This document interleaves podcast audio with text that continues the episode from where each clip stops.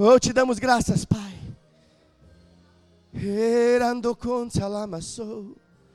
Obrigado, Paizinho. Somos tão gratos, tão gratos, tão gratos. Amamos o Senhor. Amamos a unção do teu espírito, amamos tua palavra. E te damos graças. Porque isso é apenas o começo das coisas gloriosas que nos aguardam. Estamos com uma alegre expectativa de que coisas melhores, mais intensas, mais poderosas, elas estão por vir. Existem milagres que estão nos esperando, existem respostas que estão na frente dos nossos olhos. Nós começaremos a ver as respostas, nós pisaremos no milagre, está diante de nós, diz o Senhor. Ei, você vai pisar nessas coisas. Ei, você vai entrar nesses lugares. Ei, se você for ousado o suficiente para crer naquilo que está sendo liberado nessa noite, você entrará num tempo diferente da sua vida, onde você vai desfrutar de coisas que você sempre viu pessoas falando, mas nunca experimentou. Esse é o tempo de Deus na sua vida. Oh, aleluia. Você pode se assentar. Obrigado, queridos. Fica comigo, Rafa.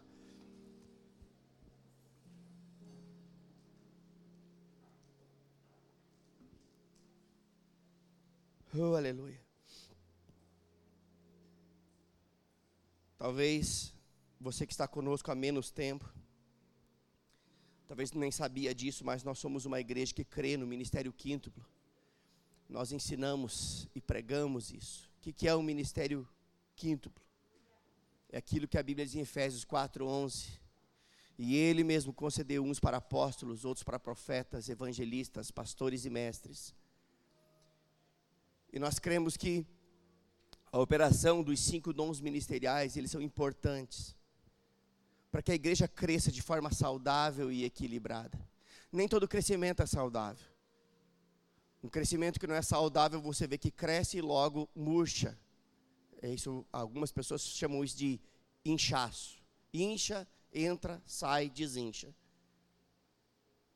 Ou cresce permeado por muitos problemas.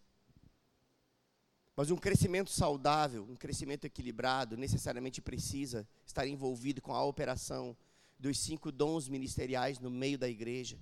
E talvez você diga, não, mas isso é coisa do passado, isso era da época de Jesus Cristo. Não, Efésios, quando Paulo escreve essa carta aos Efésios, ele escreveu aproximadamente 60 anos, talvez um pouco mais do que isso, depois que o nosso Senhor havia sido assunto aos céus. Então, a instrução aqui de que ele mesmo concedeu uns para apóstolos, profetas, pastores, evangelistas e mestres, ela está tão válida agora como era válida naquela época. E a Bíblia diz que será assim até que todos nós cheguemos à unidade da fé. E a unidade da fé só vai, é, de fato, acontecer quando toda a igreja for arrebatada, porque sempre tem níveis de fé diferentes no meio do povo de Deus pessoas com um nível de fé maior, outra menor, uma que se converteu ontem, outra hoje, outra algum tempo. Então, os níveis são diferentes e isso é perfeitamente normal. Mas a Bíblia diz que a operação dos cinco dons são necessários até que todos nós cheguemos à unidade da fé, ou seja, quando a igreja for arrebatada, todos nós estaremos no, na mesma condição. E eu creio que você já percebeu que nós, como igreja, estamos desfrutando de um mover profético mais intenso nesses últimos meses. Eu creio que você já percebeu isso. Está aí há alguns meses já, acho talvez quase um ano, que nós estamos desfrutando de uma intensidade profética no nosso meio. E o profético ele tem uma capacidade de trazer ao nosso coração a perspectiva de Deus acerca de coisas que estão acontecendo nesse momento. O profético ele tem a capacidade de nos fazer ver da forma que Deus está vendo, ou seja, muitas vezes nós estamos vendo um problema, mas Deus está vendo uma oportunidade. E o profético faz isso, ele nos mostra como Deus está vendo aquilo que nós estamos vendo. Nós estamos vendo talvez um problema, mas Deus está vendo a oportunidade para um crescimento, a oportunidade para você eh, desfrutar de coisas mais gloriosas, a oportunidade para você romper com o comodismo, com coisas que te prendem. Deus está vendo uma oportunidade, talvez em lugares ou momentos que nós estamos vendo apenas um problema estabelecido. E o profético faz isso, ele traz a perspectiva divina acerca de assuntos ou, ou situações que estamos vivendo aqui na terra. E o profético, ele nos inspira a enfrentar essas situações baseado na perspectiva de Deus não na nossa perspectiva. O profético sempre vai nos inspirar a enfrentar, nunca a retroceder, nunca a, a ficarmos paralisados, nunca a, a sucumbirmos no medo e na insegurança. O profético sempre irá nos inspirar a avançar, a enfrentar a situação, baseado não naquilo que nós estamos vendo, mas baseado na perspectiva divina, porque Deus consegue ver coisas que nós ainda não estamos vendo. Mas sabe de uma coisa? Quando nos rendemos à unção do Espírito, os nossos olhos olhos espirituais se abrem e começamos a ver como Deus vê, então tudo muda.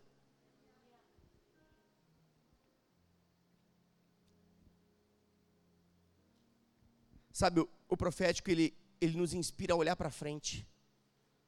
Eu fico olhando para Paulo. Paulo tinha uma vida tão, tão errada.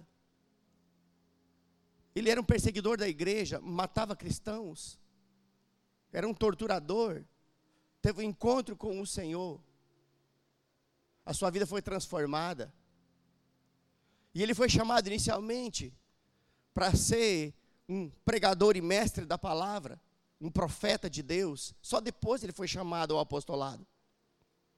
Mas Paulo escreveu algo importantíssimo e ele disse: portanto, agora eu me esqueço das coisas que ficam para trás e atento para aquelas que à frente de mim estão. Eu prossigo para o alvo, para o prêmio da soberana vocação que há em Cristo Jesus. Ele estava dizendo: Ei, eh, eu não vou mais dar crédito ao passado porque eu tenho um futuro me esperando. Esquecer do passado, Paulo não estava falando da amnésia mental, Paulo estava falando de não dar crédito ao passado. Ei, eu não vou dar crédito ao passado porque tem um futuro glorioso me esperando. E eu digo para você: ei, não dê crédito ao seu passado, não importa o que você fez, o que aconteceu com você, pessoas que te machucaram, erros que você cometeu, importa o seu posicionamento daqui para frente. Tem um futuro glorioso te esperando. Não perca tempo com o seu passado, olhe para o futuro. Oh, aleluia. E o profético faz isso.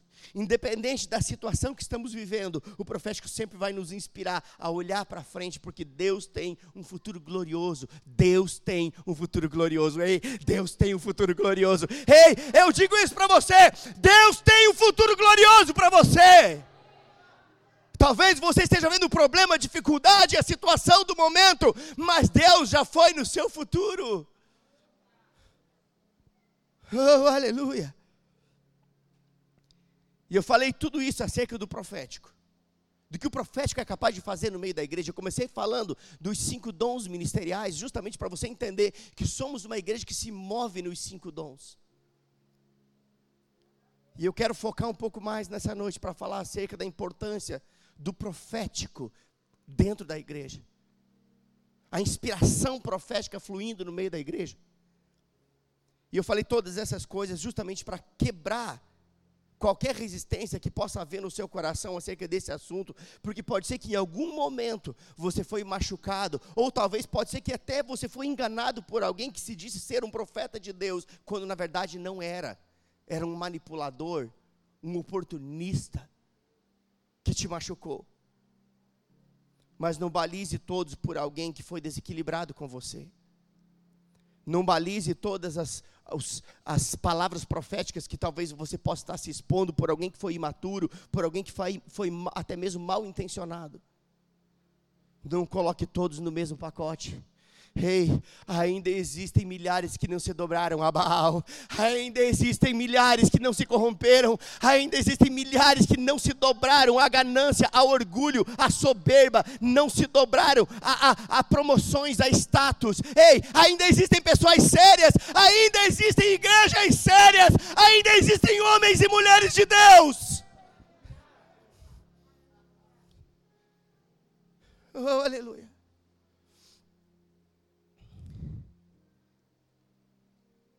Sabe, a Bíblia nos orienta a não desprezar as profecias. Lá em 1 Tessalonicenses capítulo 5, verso 20 e 21, diz exatamente isso. Não desprezem as profecias, mas julguem todas as coisas e retenham aquilo que é bom. Julguem tudo, ei! Deus te deu sabedoria divina para você julgar todas as coisas e reter apenas o que é bom, porque toda profecia é em parte, diga em parte. Por que, que ela é em parte? Porque a profecia é uma inspiração divina, passando por um homem ou por uma mulher que ainda não teve a sua alma e o seu corpo redimido, e pode ser que haja uma influência humana numa resposta divina, mas Deus deu ao ouvinte a sabedoria para julgar a profecia e reter o que é bom, mas não desprezar a profecia. Não desprezeis as profecias. E nós somos uma igreja que preza pelo equilíbrio. Somos uma igreja que preza pela integridade da palavra. Então, você está num ambiente seguro. Você está num ambiente espiritualmente saudável. Eu não estou fazendo isso como uma apologia ao nosso ministério ou a esta igreja. Eu estou falando de um ambiente que eu conheço. Eu sou a ovelha número um da igreja que eu pastoreio. Eu sou como você. Eu me coloco no seu lugar, sabe para quê? Para não bater em você, porque eu não fui chamado para bater. Eu fui chamado para pastorear, para orientar, para instruir, para apacentar, para animar. Você está num ambiente seguro. Você está num ambiente espiritualmente saudável. E 1 Coríntios capítulo 14, verso 13. Pode projetar para mim, por favor, 1 Coríntios 14, 13, NVT.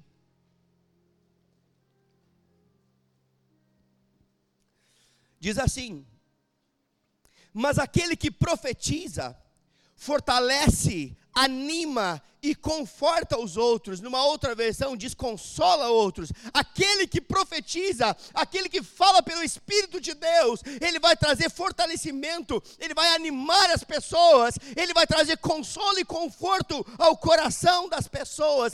Toda profecia precisa ter, no mínimo, esses três aspectos envolvidos com a profecia: fortalecimento, ânimo e consolo.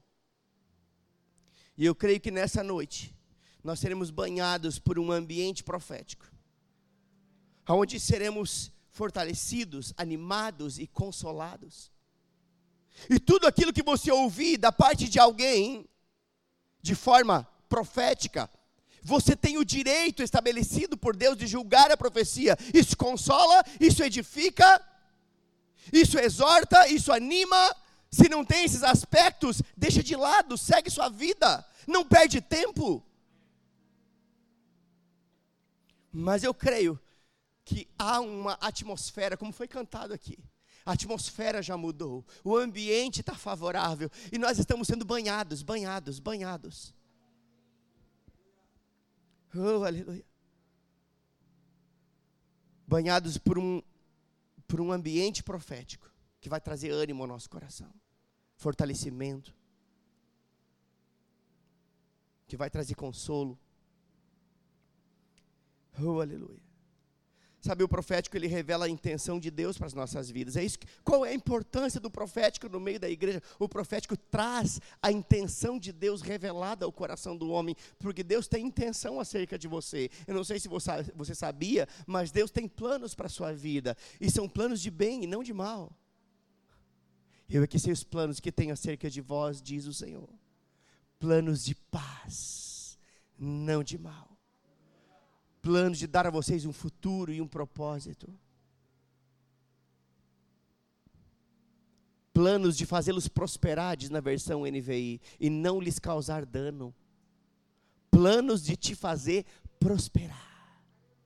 Ei, Deus planeja te prosperar, crente. Planos de fazê-los prosperar e não causar dano. Então, o que é que o profético faz no meio da igreja? Traz a intenção de Deus revelada ao nosso coração. Os intentos de Deus revelados ao nosso coração. Os planos que Deus tem para as nossas vidas revelados ao nosso coração. O profético faz isso. E sabe, eu quero te inspirar nessa noite a você considerar, ponderar Aquilo que Deus planeja para você, para você planejar junto com Ele. Não planeje nada sozinho, não faça nada sozinho, vai dar problema. Planeje com Deus. Sabe por quê? Porque Deus já planejou coisas que quando você anda com Ele, Ele vai te revelar, filha, por aqui, é desse jeito, é assim vai acontecer, e vai, o resultado será esse. Ei, Deus planejou coisas, não perca tempo planejando sozinho. Oh, aleluia. Oh, aleluia. Quando nós nos submetemos a um ambiente profético, e eu estou falando isso porque para que você entenda, toda vez que você botar o pé nesse lugar, você não está apenas entrando numa igreja, você está entrando num ambiente.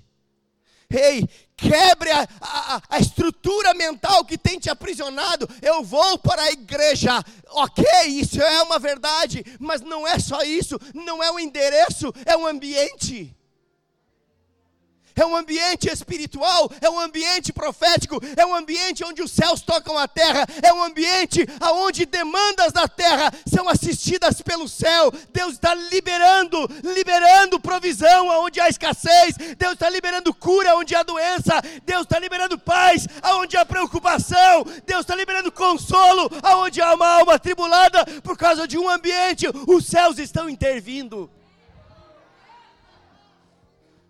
Oh, aleluia! É isso que o profético faz. Oh, aleluia! Sabe, nós temos falado muito sobre o texto de Isaías 43, 19. Não precisa projetar, não, pode ficar tranquilo mas temos falado muito, muitos ministros têm subido aqui, tocado nesse texto que tem balizado a, a, nossa, a nossa é, pegada enquanto igreja nesses últimos anos. Esse texto tem sido tão evidenciado, e lá diz que Deus está fazendo coisas novas. Eis que faço coisa nova. Eis que faço coisa nova, diz o Senhor. Ei, eis que faço coisa nova. Porventura vocês não percebem? Ei, eis que faço coisa nova. Porventura vocês não estão percebendo? Ei, deixe o velho e atento para o novo. Deus está fazendo algo novo. Hoje é o dia onde pessoas virarão a chave, mudarão de estação, entrarão em um novo ciclo, aonde haverá leveza, respostas, aonde o Senhor vai conduzir você em segurança. Eis que faço coisa nova, diz o Senhor. Porventura não percebeis? Ei, eu estou dizendo para você, comece a perceber. Eu estou sendo profeta de Deus para te alertar. Comece a perceber. Ei, você não está aqui à toa. Eu quero dizer algo para você. Você que entrou nesse lugar, talvez pela primeira vez. Você não veio porque alguém te convidou. Você não veio porque você viu uma foto, um convite. Você veio porque Deus quer mudar a sua vida. Esse é um ambiente onde vidas são transformadas. Esse é um ambiente onde os abatidos, eles são renovados, restaurados, fortalecidos. Esse é o ambiente onde doentes são curados. Esse é o ambiente onde Deus age poderosamente. Esse é o ambiente onde a sua vida será totalmente transformada. E você veio nesse lugar não é porque é um endereço físico, é porque é um ambiente espiritual que você precisa se expor. Você precisa se expor. Você precisa, você precisa. Deus não precisa, é você que precisa. Ah, eu vou lá para agradar a Deus. Não, não, não. Você está aqui porque é você que precisa. Você precisa. Eu preciso. Nós precisamos. Agora, se Deus está fazendo coisa nova, algo novo Deus está fazendo. É justamente nesse momento que o profético se, torna ainda mais necessário. Sabe por quê? Porque o profético nos ensina a fluir no novo de Deus com segurança. É o profético que vai nos instruir. Deus está fazendo coisa nova, toda coisa nova é diferente. Toda coisa nova causa um desconforto inicial. Uma via nova que foi inaugurada, você não sabe muito bem, anda um pouco inseguro, você anda mais devagar. Um carro novo que foi lançado, você fica, hum, que esquisito, mas depois você gosta todo novo é diferente, causa um pouco de resistência. Então fique tranquilo. Você que está achando esquisito o que está acontecendo aqui, eu te entendo. Todo o novo, ele se torna um pouco desconfortável inicialmente, mas eu digo para você, quando o novo de Deus está envolvido, sabe, com uma atmosfera favorável, o novo de Deus nos prende, ele nos toca, ele nos envolve e você não vai mais, ainda que você não entenda, você não conseguirá mais é, é, resistir a este ambiente.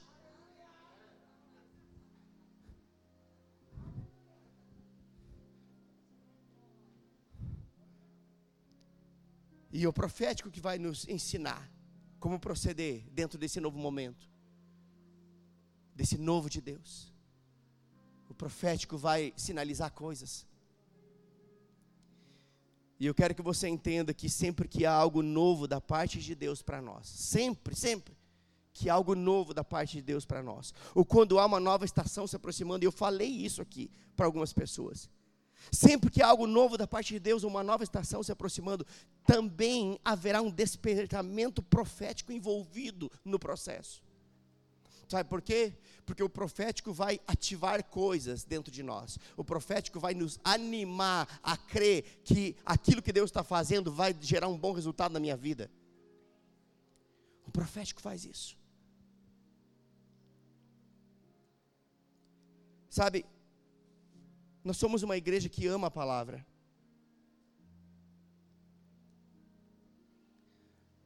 Nós amamos e exaltamos a palavra acima de todas as coisas. Não somos uma, uma igreja que se move só por profecia. Somos uma igreja que se move pela palavra, e porque se move pela palavra, se move pelo Espírito, porque a palavra ensina a se mover pelo Espírito, porque somos uma igreja que ama a palavra, nós nos movemos do profético, porque a palavra nos ensina a nos mover no profético. Se entende? Estamos alicerçados na palavra, é a base para a nossa vida, é a base da nossa fé. E Deus deseja que eu e você sejamos instruídos pela palavra. Eu quero que você escute isso. Deus deseja que nós sejamos instruídos pela palavra, inspirados pelo, inspirados pelo profético e guiados pelo Espírito. Eu vou repetir isso para você. Deus deseja que nós sejamos instruídos pela palavra, inspirados pelo profético e guiados pelo Espírito.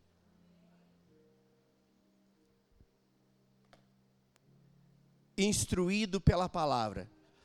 Lâmpada para os meus pés é a tua palavra e luz para o meu caminho. Instruído pela palavra. Quem é instruído pela palavra anda seguro. Anda seguro porque ele é lâmpada para os pés que dão passos seguros, instruídos pela palavra. Inspirados pelo profético, porque Crônicas, segunda Crônicas, capítulo 20, verso 20, diz: Ei, crede nos seus profetas e prosperareis. Crede em Deus, estareis seguros, mas crede nos seus profetas. E vocês irão prosperar. Sabe o que é prosperar? Não é só ter dinheiro no bolso. Prosperar é você ser bem sucedido, crente, em tudo. E guiados pelo Espírito. Porque Romanos 8,14 diz que todos aqueles que são guiados pelo Espírito, estes são filhos de Deus filhos maduros. Filhos maduros são guiados pelo Espírito. Filhos maduros, eles não são guiados por circunstâncias, não são guiados pelo que estão vendo, pelo que estão sentindo, pelos boatos, pelos rumores, são guiados pelo Espírito. Então Deus deseja que nós sejamos instruídos pela palavra, inspirados pelo profético, mas também guiados pelo Espírito. Sabe o que é ser guiado pelo Espírito? Vou resumir para você o que é ser guiado pelo Espírito. Não vá se Deus não for. Isso é ser guiado. E sabe, eu olho para o Velho Testamento. No Velho Testamento, só para você entender, o Espírito de Deus não habitava dentro das pessoas, ele vinha sobre algumas pessoas. Vinha sobre profetas e eles profetizavam. Vinha sobre os reis e eles governavam. Vinha sobre os sacerdotes e eles exerciam o ofício sacerdotal. Vinha sobre, não dentro. O Espírito habitando dentro vem a, a partir de Jesus. E ele diz: Se eu não for o consolador, não virá. Em outro momento ele diz: Ei, vocês estão buscando o reino de Deus? O reino de Deus não vem com a aparência exterior, mas o reino de Deus estará dentro de vocês.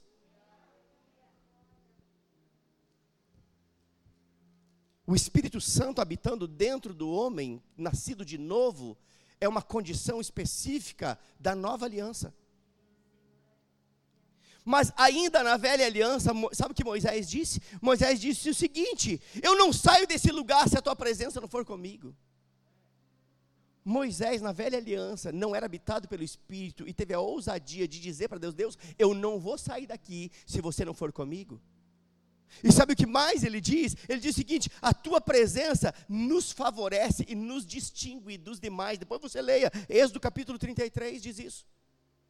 Eu não vou para lugar algum se você não for comigo, porque é a tua presença que nos favorece, é a tua presença que nos distingue dos outros povos. Ei, é a presença de Deus em você que faz toda a diferença na sua vida, é a presença de Deus em você que te difere dos outros, é a presença de Deus em você que te conduz de forma segura. Oh, aleluia. Sabe, tem muita gente agindo por conta própria e querendo botar depois o problema na conta de Deus, querendo que Deus resolva o problema. E sabe, Deus não se opõe a resolver um problema, mas seja sensato. Você não consultou a Deus na hora de tomar a decisão errada, depois quer que Ele resolva para você? Sabe, a misericórdia de Deus ela é tão grande, mas tão grande, mas tão grande sobre as nossas vidas. A ponto de estar escrito que a misericórdia do Senhor é o motivo pelo qual nós não somos consumidos, porque se não fosse a misericórdia já era. Quanta cabeçada, quanta decisão errada, quantas coisas, quantas, coisas erradas nós fizemos, quantas escolhas erradas tomamos. E quando as coisas não estão bem, nós pedimos o socorro, e o socorro do Senhor é bem presente. Salmo 46 diz isso. Tu és socorro bem presente em dias de angústia. Porque um pai não abandona o filho. Ainda que uma mãe Abandone seu filho, todavia eu não te abandonarei, diz o Senhor. Provérbios capítulo 3, versículos 5 e 6, por favor.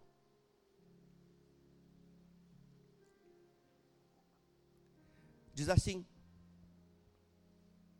Provérbios capítulo 3, versos 5 e 6. Confie no Senhor de todo o coração.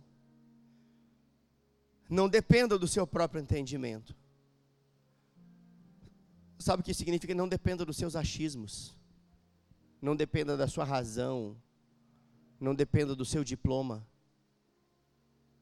não dependa dos seus conceitos,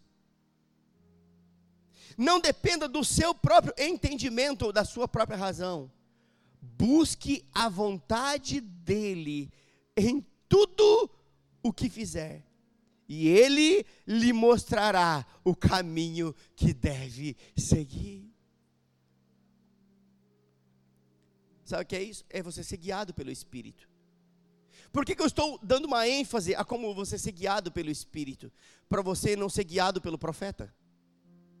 Mas ele não está falando que a profecia é uma bênção? É claro que é uma bênção. A profecia te inspira, ela te anima, ela te exorta, ela te fortalece, ela te consola, ela te impulsiona. Mas você não precisa de gurus espirituais. Você é habitado pelo Espírito.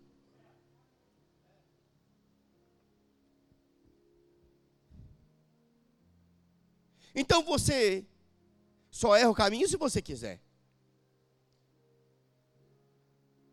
Pois a palavra ela te ensina. O Espírito te guia. E o profético levanta placas para te deixar seguro durante a jornada. Eu vou te explicar o que o profético faz. Sabe quando você está andando por uma estrada que você nunca andou antes? Eu me lembro, eu me lembro quando nós fomos morar em Belo Horizonte, eu fui de carro para lá. Na época não havia nem GPS. E eu me lembro de um vizinho meu que era caminhoneiro. Não sei se eu contei essa história para você em algum momento, mas vou repetir. Eu tinha um vizinho do lado, ele era caminhoneiro, rodava o Brasil todo. E, e, e, naquela época não tinha muito recurso. O Waze, isso é coisa da modernidade, gente. Pelo amor de Deus, naquela época não existia isso. E eu me lembro que eu fui conversar com eles, ó, eu tal data, eu estou indo para lá, eu não sei nem, eu, o máximo que eu fui até Curitiba, o que, que eu faço? Pelo amor de Deus, me socorre. Ele disse, fique tranquilo, eu vou fazer um mapa para você. Aí, tá. No outro dia, ele veio com três folhas de caderno. Daqueles pequenos, assim, não eram os grandes, não, pequenininho. Caderno de anotação, três folhas. Anotava de um lado, ó, quando terminar essa, você vira do outro lado da continu, a continuação. Quando terminar isso, vai para a folha 2, e depois vai virando, e virando. E, e, lembra disso? Ela era a minha, a minha Waze da época com as folhas. É meu GPS. Rapaz, o GPS é bom, né? O GPS de olho azul. Tava com os boi pego.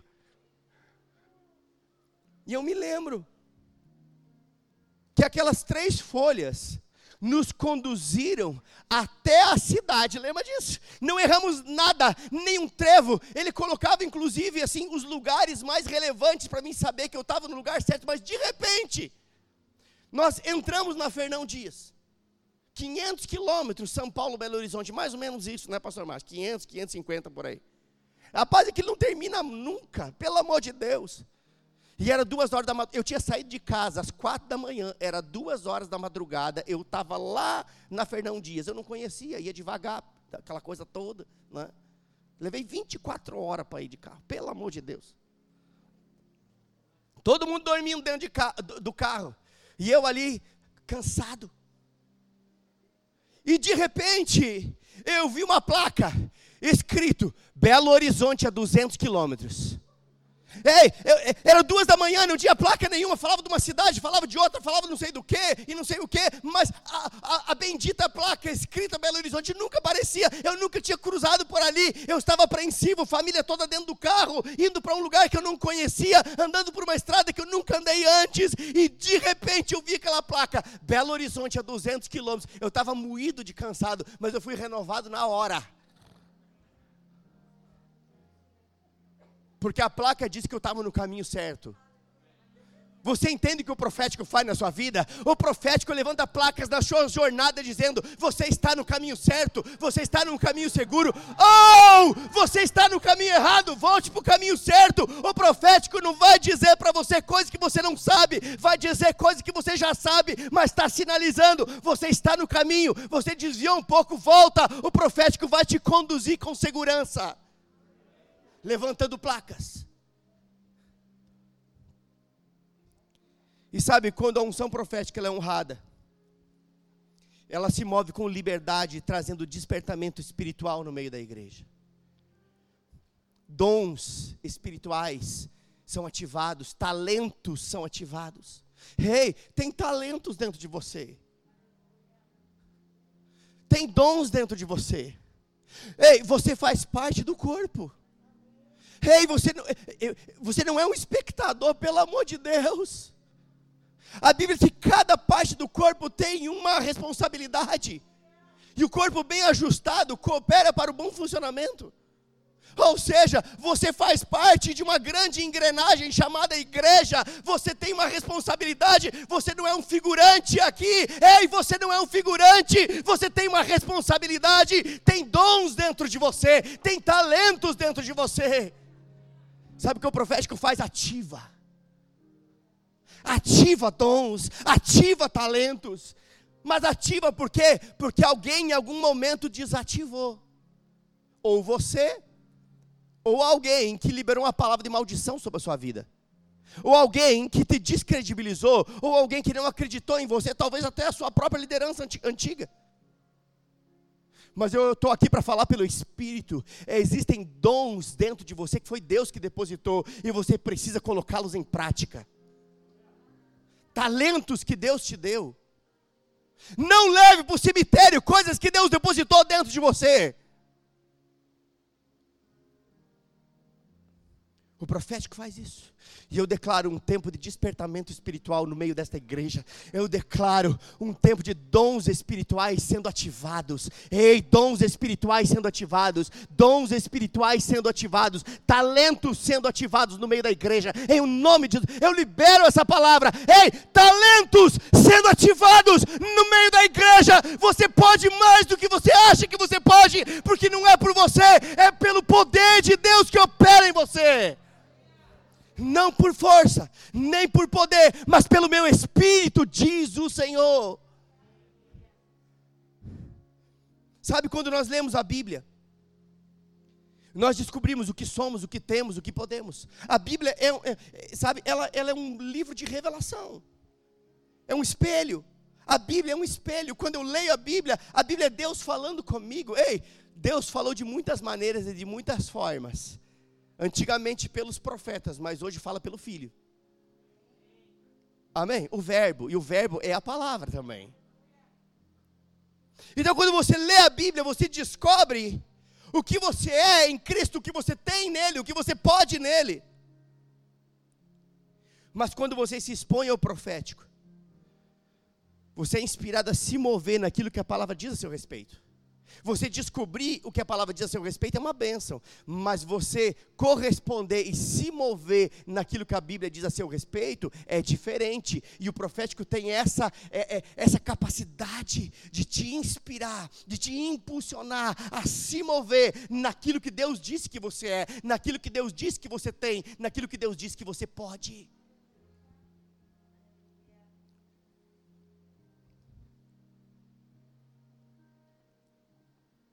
Sabe, queridos, a Bíblia diz que alguns eles são chamados especificamente para o ofício do profeta.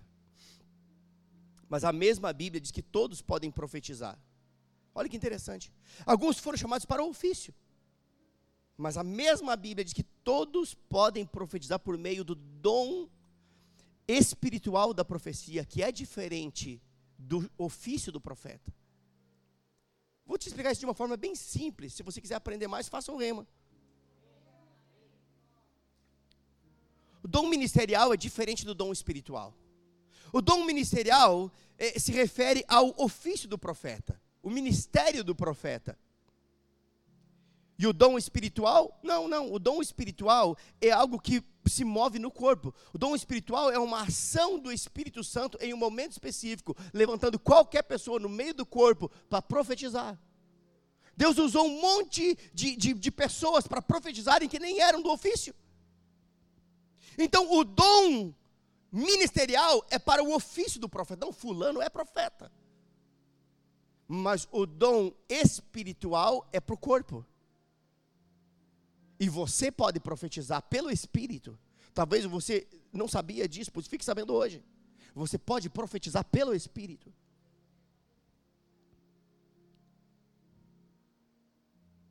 Primeira Coríntios capítulo 14, verso 1 a 3, por favor.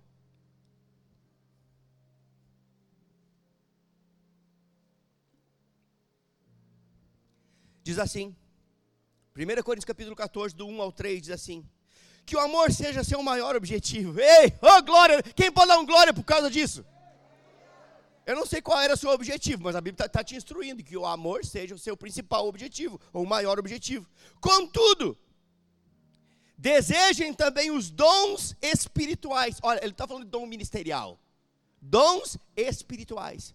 Contudo, desejem também os dons espirituais, especialmente a capacidade de profetizar, pois quem fala em línguas fala apenas com Deus. Eu falei disso na quinta. Se você não veio, você não perdeu nada, mas deixou de ganhar. Você não pode perder o que você não tinha. Então você não perdeu, mas também não ganhou. Você pode ir lá e ouvir e ser acrescentado acerca desse assunto. Ok? Pois o que fala em línguas fala apenas com Deus pois ninguém mais o entende, e em espírito fala verdades ocultas. Mas aquele que profetiza fortalece, anima e conforta os outros. Olha a importância do dom espiritual da profecia no meio do corpo. O dom da profecia é isso, é uma ação sobrenatural do Espírito Santo usando o corpo. Qualquer um que se disponha, qualquer um que ande em sensibilidade, qualquer um que ande em temor e obediência ao Espírito pode ser usado. Não pense que você vai sair da frente da TV assistindo Big Brother e vir para a igreja e querer ser usado no dom da profecia.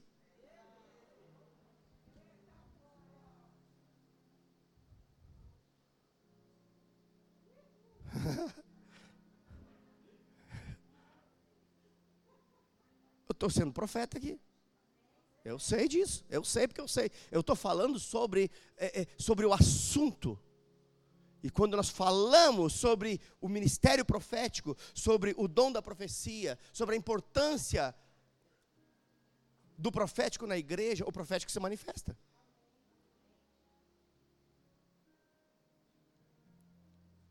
E uma palavra liberada debaixo da inspiração profética.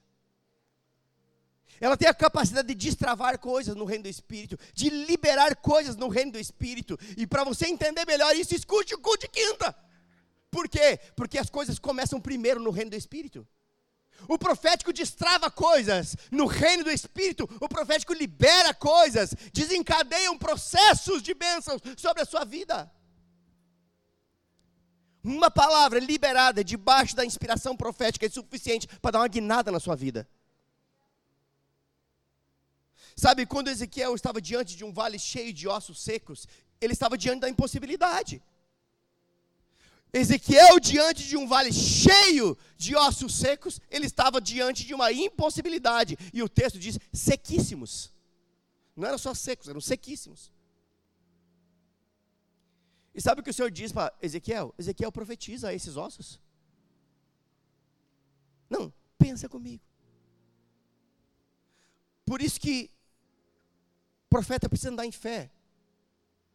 Porque as coisas que Deus nos instrui a fazer nem sempre são comuns.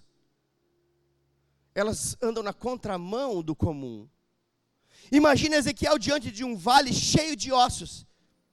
E o Senhor diz para Ezequiel: Ezequiel, profetiza aos ossos, diga aos ossos que eu liberarei da minha vida e vai entrar neles. Diga a esses ossos que eles receberão da minha vida. E Ezequiel profetiza conforme Deus disse. E a Bíblia diz que carne começou a crescer em volta dos ossos, os ossos começaram a se ligar, deu uma barulheira. Eu fico imaginando o osso se encontrando com o osso, tudo misturado. Um estava aqui, o outro estava lá do outro lado da montanha de osso, eles se encontrando, e de repente, monta-se ali o esqueleto humano e a carne começa a envolver e nervos começam a se criar. E a Bíblia diz que no final das contas se levantou um grande e poderoso exército. Sabe? Não, eu, eu vou te explicar o que é o profético. De novo, para você entender. O profético traz a perspectiva de Deus acerca de coisas que nós estamos vendo ou vivenciando aqui na terra. Ezequiel estava vendo ossos, Deus estava vendo um exército.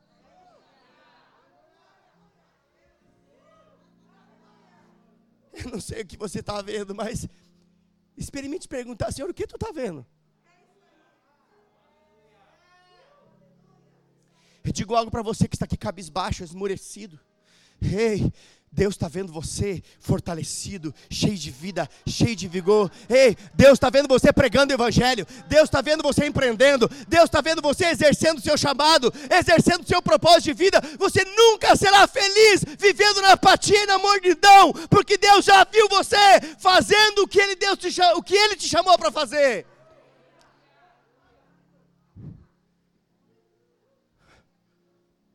Talvez você veja a impossibilidade, Deus está vendo a oportunidade. Mas eu, eu posso profetizar? É verdade? Claro que é. é mas não, eu não sei o que profetizar. Profetiza a palavra, você não erra.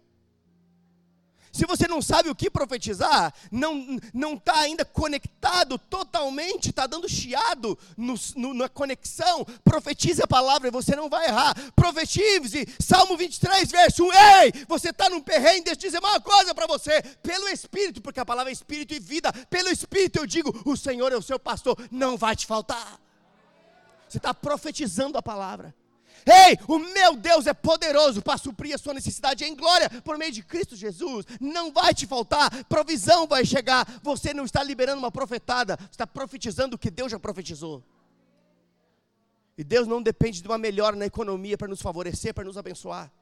Porque é segundo a riqueza dele, não a, riqueza da terra.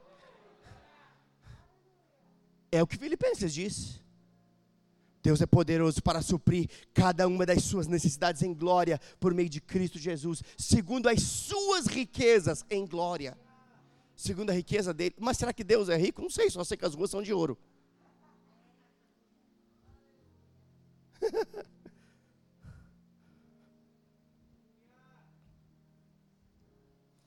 Sabe, queridos, quando, quando essa verdade revelada pelo Espírito cai no nosso coração, as coisas de fato começarão a acontecer na nossa vida. Que verdade revela? De que o Senhor é o meu pastor. Ei, o Senhor é o meu pastor, mas Ele é o seu também. Diga: o Senhor é o meu pastor, nada vai me faltar. Sabe, tem, tem algumas pessoas que são mais crentes do que os crentes. Como assim? Eu me lembro um tempo atrás, eu era recém-convertido, na época era representante comercial, e eu fui 12 anos representante comercial. Eu me lembro que eu chegava algumas vezes em alguns estabelecimentos e tinha uma Bíblia aberta no Salmo 23. Algumas Bíblias tinham até plástico filme em cima para não pegar poeira. É, mas estava lá. E eu, novo convertido, cheio de amor, né, e tal, empolgado com a palavra. E eu olhava aquilo, e dizia, que legal, pelo menos tá, né, não tem um pé, uma pata de coelho, um ferrador de cavalo, é a Bíblia. Mas sabe de uma coisa? Tem crente com 20 anos de igreja que ainda não descobriu que o Senhor é o seu pastor.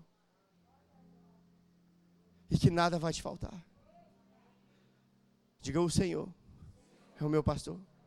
Nada vai me faltar. Ele é poderoso para te suprir, querido segundo a riqueza dele, não a riqueza da terra. A riqueza dele se manifesta na terra. Amém? E quando isso cair no nosso coração como uma revelação, vai chegar tudo o que precisamos. Provisão vai chegar, suprimento, recurso vai chegar. Sabe, a revelação da vontade de Deus para nós ela, ela tem a capacidade de ativar a abundância que Ele tem para a nossa vida. Quando a vontade de Deus é revelada ao meu coração, a, a vontade dele a meu respeito é revelada ao meu coração, é, algo acontece no reino do Espírito, a abundância que Jesus disse é ativada, e então eu começo a desfrutar daquilo que está escrito em João 10, 10. Eu vim para que tenham vida e vida em abundância. Sabe o que é uma vida abundância? Uma vida acima da média.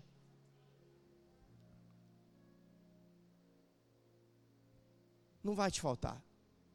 Diga, não vai me faltar. Sabe por que não vai te faltar? Porque você é herdeiro. E se você entender que você tem uma herança, e que seu pai é o criador do universo, você não tem uma herança de um pai natural, você tem a herança de um pai espiritual. Você tem a herança de um Deus criador do céu e da terra. Quem, quem é que deixou uma herança para você? Meu pai. É meu. Quem é seu pai? É o que criou tudo que está aqui à volta. Criou o céu, criou a terra, criou tudo. Ele criou tudo. Ele é meu pai e me deixou uma herança. Sabe quando quando isso cai no nosso coração? Portas que nunca se abriram começarão a se abrir. Mas por que, que nunca se abriram antes? Porque você não estava preparado. Se se abrisse antes, você ia dizer que foi na força do seu braço, mas agora que você sabe que é o Senhor, o crédito é dele. E eu quero que você entenda que nós estamos debaixo de um mover profético aqui na igreja. Estamos, estamos, nós estamos. E quando nós nos expomos ao profético, há uma liberação divina. É como comporta se abrindo. E quando comportas se abrem, tudo que é enrosco, entulho, é levado embora. Sabe? Sujeira, entulho, pauleira, tal. Abre a comporta. Leva tudo, sabe o que fica? Ficam os peixes. Fica a provisão. Fica o recurso.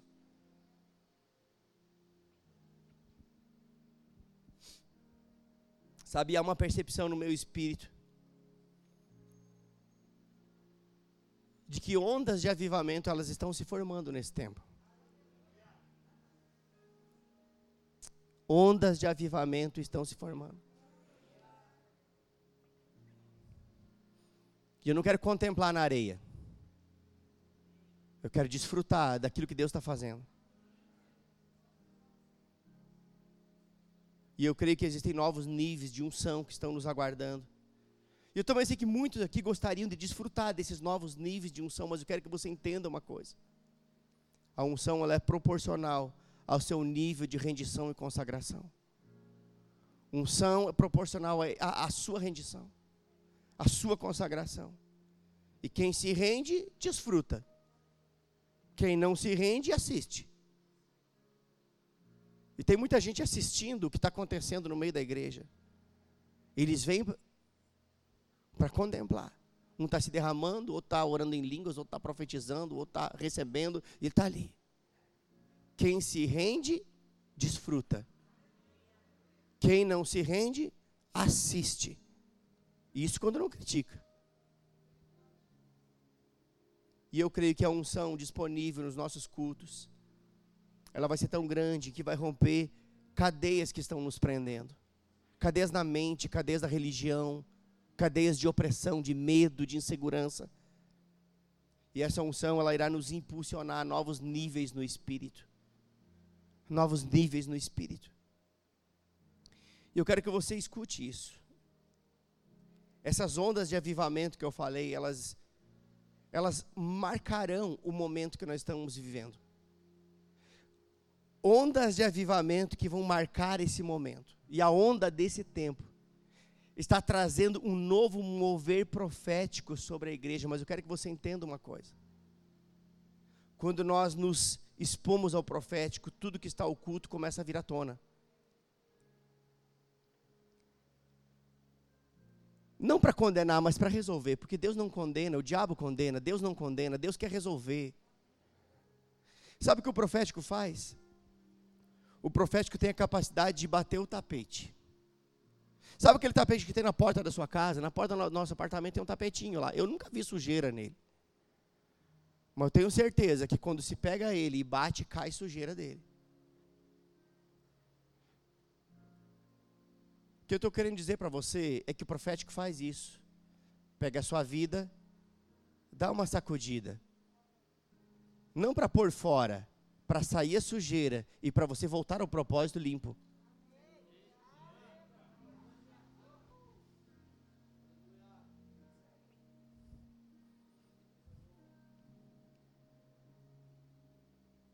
Sabe? Mas existe ainda algo mais que Deus está fazendo nesse tempo e eu quero que você receba isso pelo Espírito. Dentro desse momento profético que nós estamos vivendo, nesse tempo, é o tempo onde Deus vai exaltar a sua igreja na terra. Esse é o tempo onde Deus vai exaltar o seu povo aqui na terra. Sabe por quê? Porque esta será uma forma que Deus vai usar para despertar o interesse dos incrédulos. O, o interesse dos incrédulos ao Evangelho. O que está acontecendo com esse povo? Por que eles estão vivendo num outro nível? Por que as coisas acontecem só com eles? E você vai poder ser o marketing de Deus na terra. Não, tudo isso é porque eu deixei Deus agir na minha vida, entreguei minha vida para Ele. É simples. Você pode fazer isso também e você vai viver o que eu estou vivendo. Deus vai te exaltar nesse tempo. Deus exaltará a sua igreja. Ei, Deus exaltará a sua igreja na terra. Deus exaltará a sua igreja na terra. E eu oro pelos pastores, pelas denominações nessa noite. E eu declaro um avivamento permeando a igreja do Senhor nessa terra. Ei, inspirando pastores, inspirando líderes nessa terra, inspirando líderes nessa cidade. Eu declaro a igreja do Senhor, que não está aprisionada em placas denominacionais, crescendo, avançando, inspirando influenciando. Deus exaltará a sua igreja nesse tempo. Deus exaltará o seu povo nesse tempo. Deus te exaltará nesse tempo. Oh, aleluia. Eu estou falando pelo Espírito aqui. Eu não sei se você está percebendo.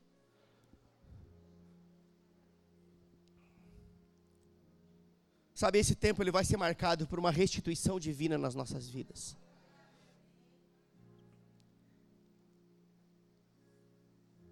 Não precisa projetar, não, mas lá em Joel, capítulo 2, verso 25, pelo menos a primeira parte do versículo, diz o seguinte: Restituí-vos-ei os anos que foram consumidos pelo gafanhoto migrador, destruidor e pelo cortador. É Deus falando.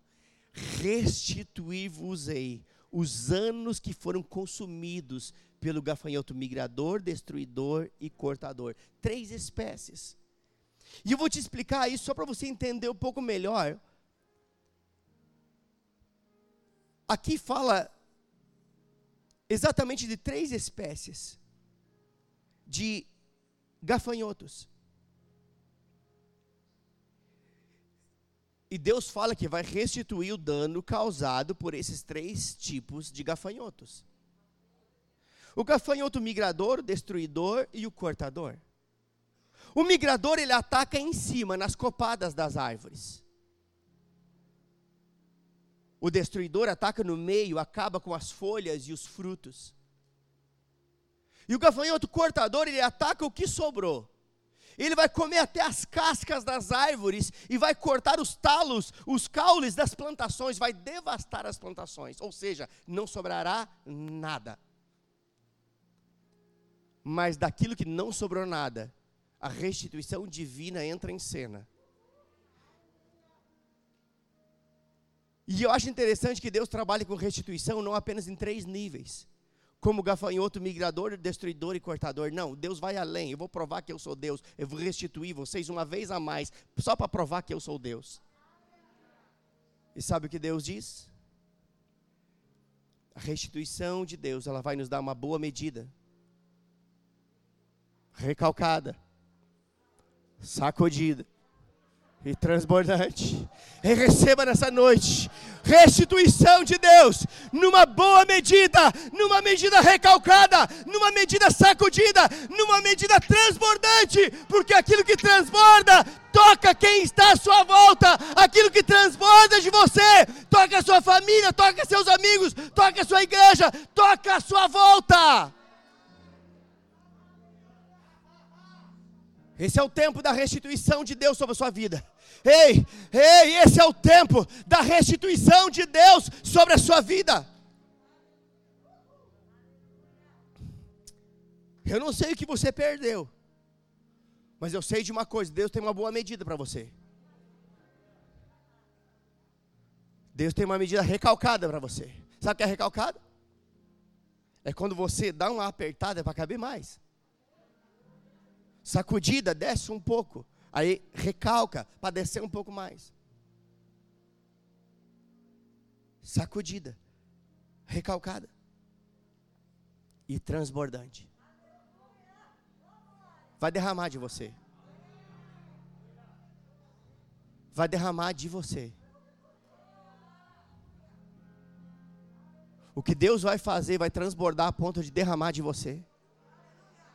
Se você for capaz de crer, escute o que eu estou dizendo, o que Deus vai fazer, vai derramar de você vai tocar as pessoas, vai tocar as pessoas, vai tocar as pessoas, porque esse é o propósito de Deus de te prosperar. É, Deus quer te prosperar para que você seja um financiador do reino, para que você seja um abençoador de pessoas, para que você seja alguém que transborde e toque as pessoas. Deus não quer que você represe, Deus quer que você abra as suas comportas, porque à medida que sai entra, à medida que sai entra, à medida que sai entra, vai transbordar.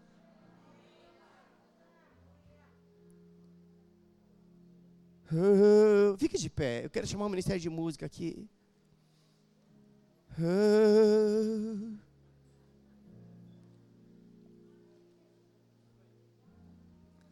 Ei, vai transbordar.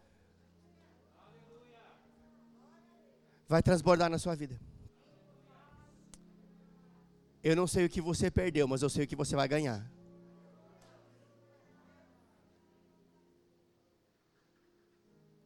O estoque de Deus está abarrotado, não está vazio. Esse é o tempo de ondas de avivamento que vão trazer restituição sobre a sua vida. Essas ondas vão levar você para um outro nível espiritual, para que você veja as coisas como Deus vê. Para que você veja pela perspectiva divina, pela ótica de Deus. E por causa disso, você vai ver a possibilidade aonde antes você via a impossibilidade. Você vai ver Deus agindo, te favorecendo em áreas que você achava que já não dava mais, não tinha mais o que fazer, aquilo estava acabado. Ei, do acabado, Deus vai dar início. Eu estou liberando uma palavra profética sobre a sua vida, de coisas que você considerava acabada. Deus dará início nesse tempo. Deus dará início nesse tempo coisas que você achava que não valeria mais, não vale mais a pena acreditar, não vale mais a pena investir. Ei, não acabou, está apenas começando, apenas começando. Agora é onde Deus entra em cena, e quando Deus entra em cena, a estreia de coisas novas. Oh, aleluia. Oh, aleluia. Esse é o tempo onde Deus exaltará o seu povo na terra. Deus exaltará a sua igreja, exaltará o seu povo. Deus exaltará você. Não é para você se orgulhar, é para você transbordar e tocar as pessoas. É para você ser uma inspiração. Seu orgulho pode ceifar a bênção que Deus tem para você. Ei, Deus quer te promover não para você se orgulhar. Se mantenha humilde, porque a Bíblia diz que os humildes serão exaltados. E humildade não tem nada a ver com, com falta de dinheiro. Humildade é uma disposição de coração, é uma integridade no coração, é uma inteireza no coração. Se mantenha humilde, tendo ou não tendo, seja o mesmo. Andando de carro, de bicicleta, seja o mesmo. Ei, seja o mesmo andando de carro novo, de carro velho. Seja o mesmo tendo casa própria ou alugada. Seja o mesmo. Não deixe o orgulho ceifar o que Deus quer te dar. Ei, deixa eu dizer algo para você. Escute, eu sei aonde iremos chegar. Eu sei pelo Espírito Eu já creio na nossa casa nova chegando. Ei, eu creio que nós teremos uma, uma igreja em Caxias do Sul de mais de 10 mil membros. Escute o que eu estou dizendo. Nós seremos, mas só seremos porque somos gratos por aquilo que temos. E só seremos porque a quantidade de pessoas não vai mudar a intenção do nosso coração. O nosso coração está em Deus. O nosso coração não está em projeção ministerial. O nosso coração não está em vaidade. O nosso coração está em esvaziar o inferno e povoar o céu. Oh, os orgulhosos serão humilhados, soberbos serão humilhados, e os humildes serão exaltados nesse tempo. Ei, chegou o tempo do Senhor exaltar o seu povo na terra. Ei, chegou o tempo daqueles que têm um coração alinhado com o Senhor, a intenção certa no coração, estes serão exaltados na terra. Ei, eu declaro restituição na sua vida. Ei, restituí-vos-ei todo dano causado pelo maligno, diz o Senhor. E é chegado um tempo aonde a restituição do Senhor vai tocar em todas as áreas da sua vida, não apenas financeira, mas vai tocar a sua casa. É chegado um tempo de restituição da saúde familiar, é chegado um tempo da restituição da saúde no ambiente da sua casa. Ei, ambientes tóxicos estão sendo mudados agora. Ei, a presença do Espírito Santo está mudando ambientes, mudando ambientes, mudando ambientes. Ei, restituição. Ei, retorno ao propósito divino. Esse é o tempo de retorno ao propósito divino, de retorno ao propósito divino. Recamantsalamande que la masonda cantarás. Shayande que aste remande que Esta igreja viverá um tempo tão extraordinário tão extraordinário, tão extraordinário. Ei, que a, a, vida de algumas pessoas aqui vai se tornar notícia. Escute o que eu estou dizendo. Algumas pessoas que estão pegando isso pelo Espírito estão entendendo que as palavras que estão sendo liberadas estão vindas do trono. Elas serão tão exaltadas, se manterão humildes e serão mais exaltadas, e se manterão humildes e serão mais exaltadas, e permanecerão humildes e serão ainda mais exaltadas. Ei, a vida delas se tornará comentário, uma referência. Ei, então se dirá por aí, grandes coisas o Senhor tem feito por eles. Ei, então se dirá por aí, grandes coisas o Senhor tem feito por eles. E então nós diremos sim, sim, sim, grandes coisas o Senhor tem feito por nós. E por isso estamos alegres, e por isso estamos alegres, porque grandes coisas o Senhor tem feito por nós. Reamandios te remande que barras. Shanda canta André que lá mandou coçou. Xarabacalabahas. Receba, receba, receba da unção do Espírito. Receba dons ativados, talentos ativados. Ei, eu declaro o Espírito da profecia pegando você, você se levantando na ousadia do Espírito oh, para falar segundo as intenções de Deus, para animar, para consolar, para confortar, para exortar, para edificar. Te damos graças, Pai. Se há doentes em nosso meio, seja curado agora. Ei, se você entrou aqui doente, ei, receba a cura agora, receba, receba. Pela fé, receba. Ei, Ele já levou sobre si todas as nossas dores e enfermidades. O castigo que nos traz shalom estava sobre ele, e pelas pisaduras dele fomos sarados, curados. Receba agora, receba. Se você entrou aqui doente, ei, se você entrou aqui com dores, Ei, seja livre dessa dor agora, livre agora, agora, agora. Eu declaro na autoridade do nome de Jesus, seja livre da enfermidade, livre de toda doença, livre de toda dor agora em nome de Jesus. Ei, faça agora o que você não fazia antes. Se você não podia se abaixar, pois se abaixe, tente. Se você tinha dor em algum lugar, procure ela, procure ela, procure ela. Veja se ela está aí. A unção da cura está disponível nesse momento. Se haviam caroços, em algum lugar, toque, ele não estará mais aí. Ei, se estava doendo a sua coluna, ei, se mova e você perceberá o poder curador de Deus operando na sua vida. Não haverá dor, não haverá dor, não haverá dor. Porque Ele levou nossas dores, nossas enfermidades. Ei, quem aqui é ousado o suficiente para dizer: Eu tinha uma dor, não tenho mais. Eu não podia fazer isso, agora posso. Estava doendo tal lugar, não está mais. Levante sua mão, eu quero te ver. Você que está aí, que estava passando, tinha dor, tinha alguma coisa, e no momento da oração passou. Só faça um sinal, eu quero te ver. Eu quero te ver onde você está. Temos mãos levantadas lá atrás, aqui mais mãos levantadas. Mais alguém aqui, outra mão lá. Quem mais? Quem mais? Eu quero ouvir você.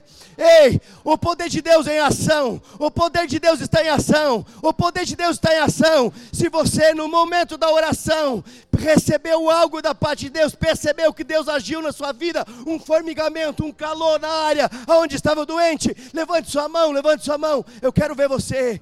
Oh, aleluia, aleluia. Várias mãos levantadas. Sabe o que é isso? O Evangelho não está baseado em palavras persuasivas de sabedoria humana, mas em demonstração do Espírito e de poder. Este é um lugar de cura, este é um lugar de cura da alma, este é um lugar de cura do corpo, este é um lugar de cura nas emoções, este é um lugar de cura e restauração. Ei, feche seus olhos, eu quero orar com você.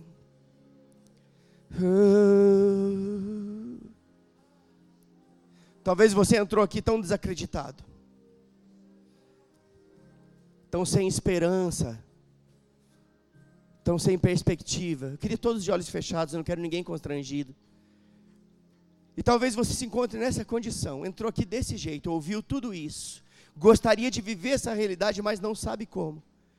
Eu digo para você que o único meio de viver tudo aquilo que foi falado é por meio de Jesus Cristo na nossa vida.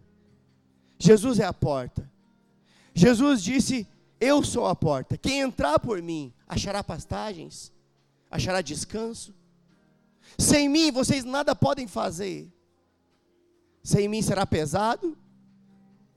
Sem mim vocês andarão sobrecarregados. Portanto, venham a mim os sobrecarregados, venham a mim os cansados, e eu vos aliviarei, eu vos darei descanso. E essa é a noite onde Deus quer dar descanso para você, alívio para você que entrou aqui que dá esperança para você que entrou que estão sem esperança. E talvez você até um dia já disse sim para Jesus, mas entende que esse é o momento de você reafirmar o seu compromisso com Ele, ou talvez nunca fez isso, mas esse é seu momento. Você só não pode sair daqui da mesma forma.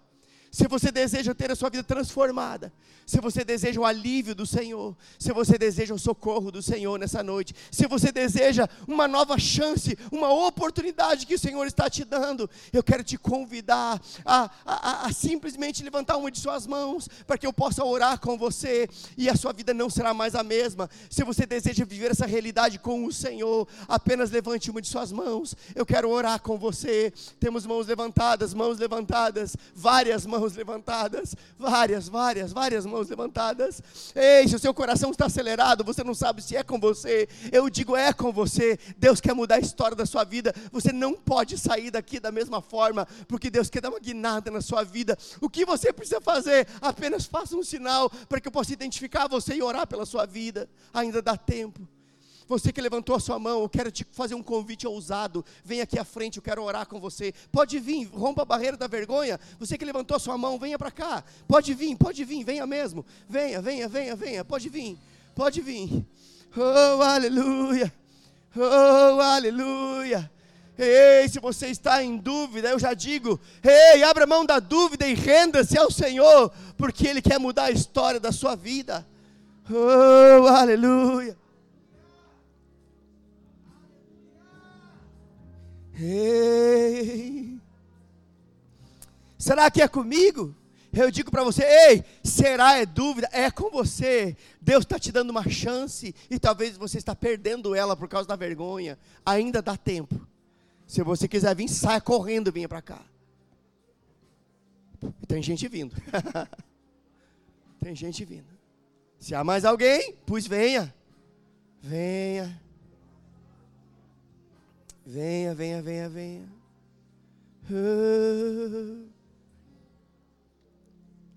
Que bênção. Deixa eu dizer algo para vocês aqui. Quero que vocês olhem aqui para mim. Você pode olhar para ela, né? Quero que vocês olhem aqui para mim. O que aconteceu hoje não é algo comum. Deus está interessado na vida de vocês. Deus trouxe vocês para esse lugar, sabe para quê? Para dar uma guinada na vida de vocês. Vocês não serão mais os mesmos a partir de hoje. Algo do céu aconteceu. E eu quero convidá-los, vocês que vieram à frente, a repetir uma oração comigo. Toda a igreja vai fazer a mesma oração.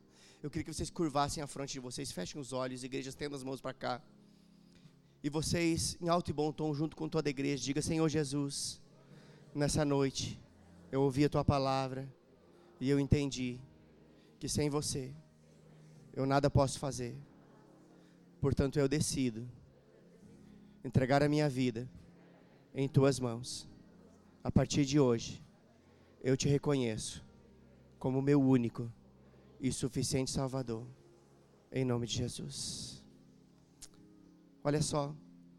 Sabe, queridos, talvez alguns de vocês até já oraram, entregando a vida para o Senhor num outro momento. Não tem problema, toda a igreja fez a mesma oração, mas nós queremos nos identificar com vocês, porque pode ser que alguns de vocês fizeram isso pela primeira vez. O que importa é que todos vocês viverão de uma forma diferente daqui para frente.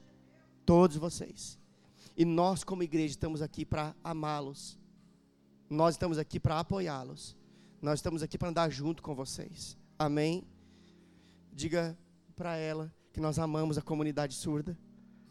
Somos uma igreja que ama a comunidade surda. Que você é muito bem-vinda em nosso meio. Nós queremos amar a sua vida. Nós queremos cuidar de você. Nós queremos que você se sinta em família.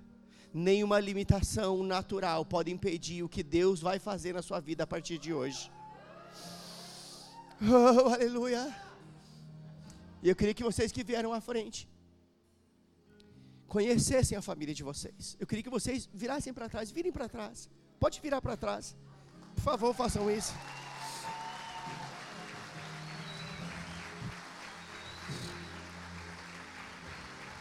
Oh, aleluia.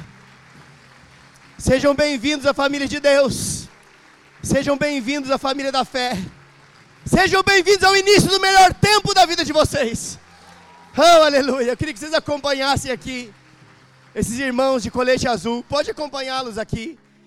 Eles têm um recadinho. Cris, você vai fazer a interpretação? Ótimo. Que bênção. Oh, aleluia. Sabe, ganhar alguém para Jesus é maravilhoso, mas, Pati, eu preciso te agradecer, Pati. Preciso te agradecer. Vem cá, mulher de Deus, eu preciso te dar um abraço.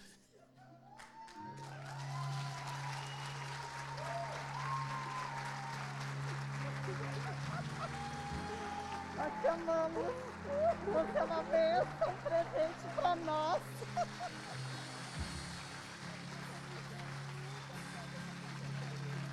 Oh, aleluia. Oh, aleluia.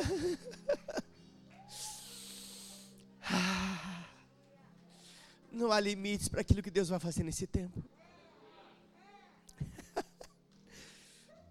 Quero concluir esse culto fazendo a apresentação de duas crianças. Quero chamar aqui a Heleninha, o William Andriele. A Heleninha está aí? Pode se assentar, igreja. Se assentem.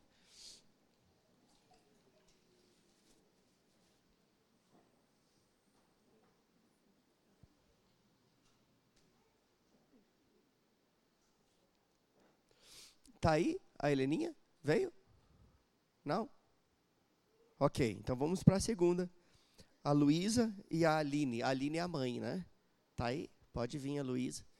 Eu, como eu chamei a, a, primeira criança, não veio. Se aparecer aí no, no, meio do tempo, dá um sinal, né? Porque eu não vou chamar mais. Daí eu chamo depois, ok? Depois, se porventura a Heleninha estiver aí, os pais podem vir logo na sequência. Mas agora vamos apresentar aqui a Luísa, né, a filha da Aline. Eu queria alguém que me ajudasse a tirar aqui, por favor, Isaac. Né? Só arredar aqui para o lado. Esse aqui também. Você quer vir me ajudar, amor? Pode vir. Você tem uh, familiares, parentes, amigos? Pode vir, gente. Venham para cá, vocês fazem parte desse momento. Nós queremos registrar esse momento maravilhoso né, e vocês fazem parte disso. Que bênção, né? Que coisa boa. Muito bom, muito bom.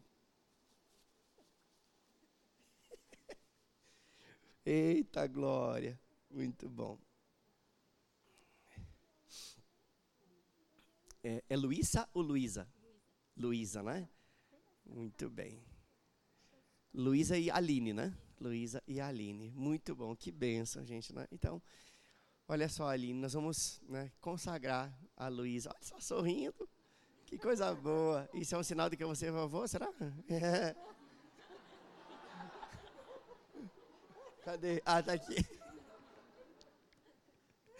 Que bênção, né? Mas olha só, nós vamos consagrar a Luísa ao Senhor. Tá? Não vamos apresentar para o Senhor, a, né, veio dele. Entende? Como vamos apresentar se a Bíblia diz que quando a Luísa era uma, uma criatura informe no seu ventre, Deus já conhecia? Então nós não apresentamos a Deus, nós apresentamos para a igreja e consagramos ao Senhor. Amém? E sabe o que a Bíblia diz?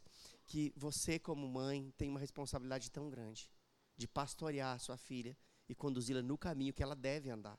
Ela deve andar no caminho mas você como mãe tem a responsabilidade de conduzi-la no caminho junto, né, com os familiares, né, com os amigos que estão aqui, para que todos vocês juntos possam se empenhar no propósito de conduzir a Luísa no caminho do Senhor. Amém? Você segura para mim, amor? Opa. Não perdeu o jeitinho segurar a menina? Igreja, estenda as mãos para cá.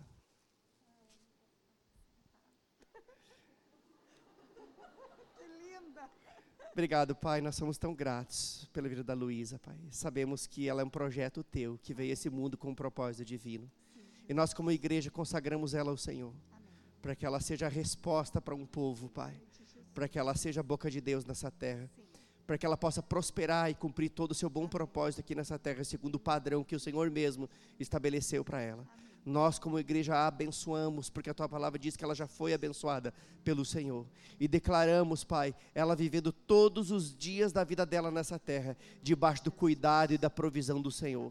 Não haverá falta na sua vida, ela andará nos teus caminhos, nem por um só dia se desviará dele. Nós declaramos isso, Pai, sobre a vida da Luísa e consagramos ela ao Senhor em nome de Jesus. Amém. Amém. Obrigado, Pai. Eu oro por cada um desses familiares, Pai. Sei, Pai, que o Senhor tem propósito para a vida de cada um deles em fazerem parte desse momento, serem cooperadores da criação da Luísa. E nós declaramos essa família, família bendita do Senhor, em nome de Jesus. Amém. Uma salva de palmas para ele, gente.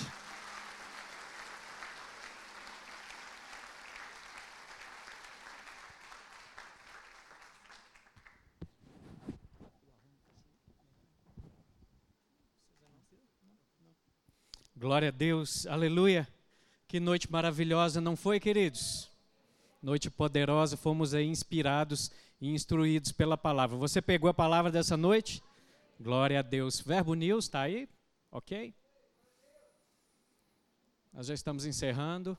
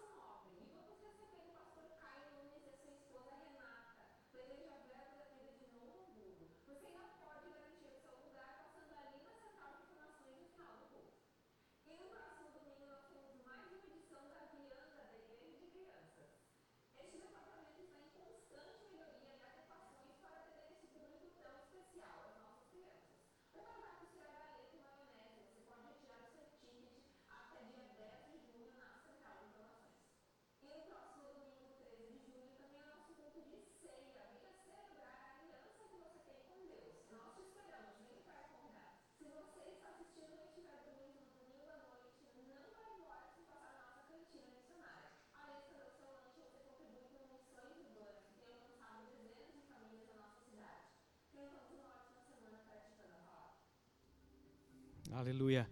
Eu quero também te convidar a passar ali na nossa livraria.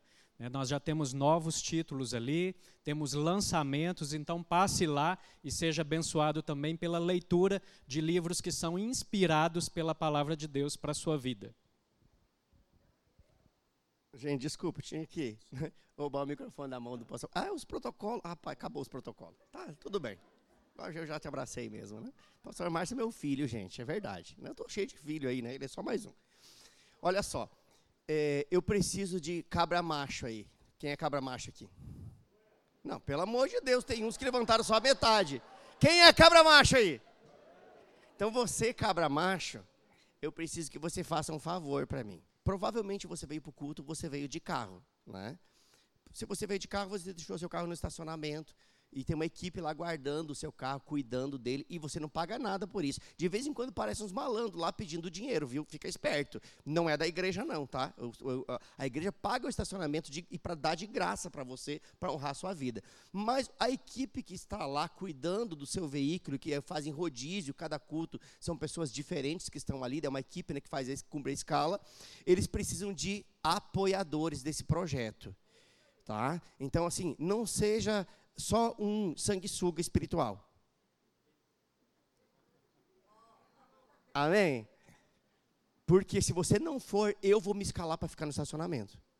Não leve por surpresa se um dia você chegar aqui e você me ver lá. Eu vou, eu não tenho problema. Eu faço qualquer coisa, até limpar banheiro, eu já fiz.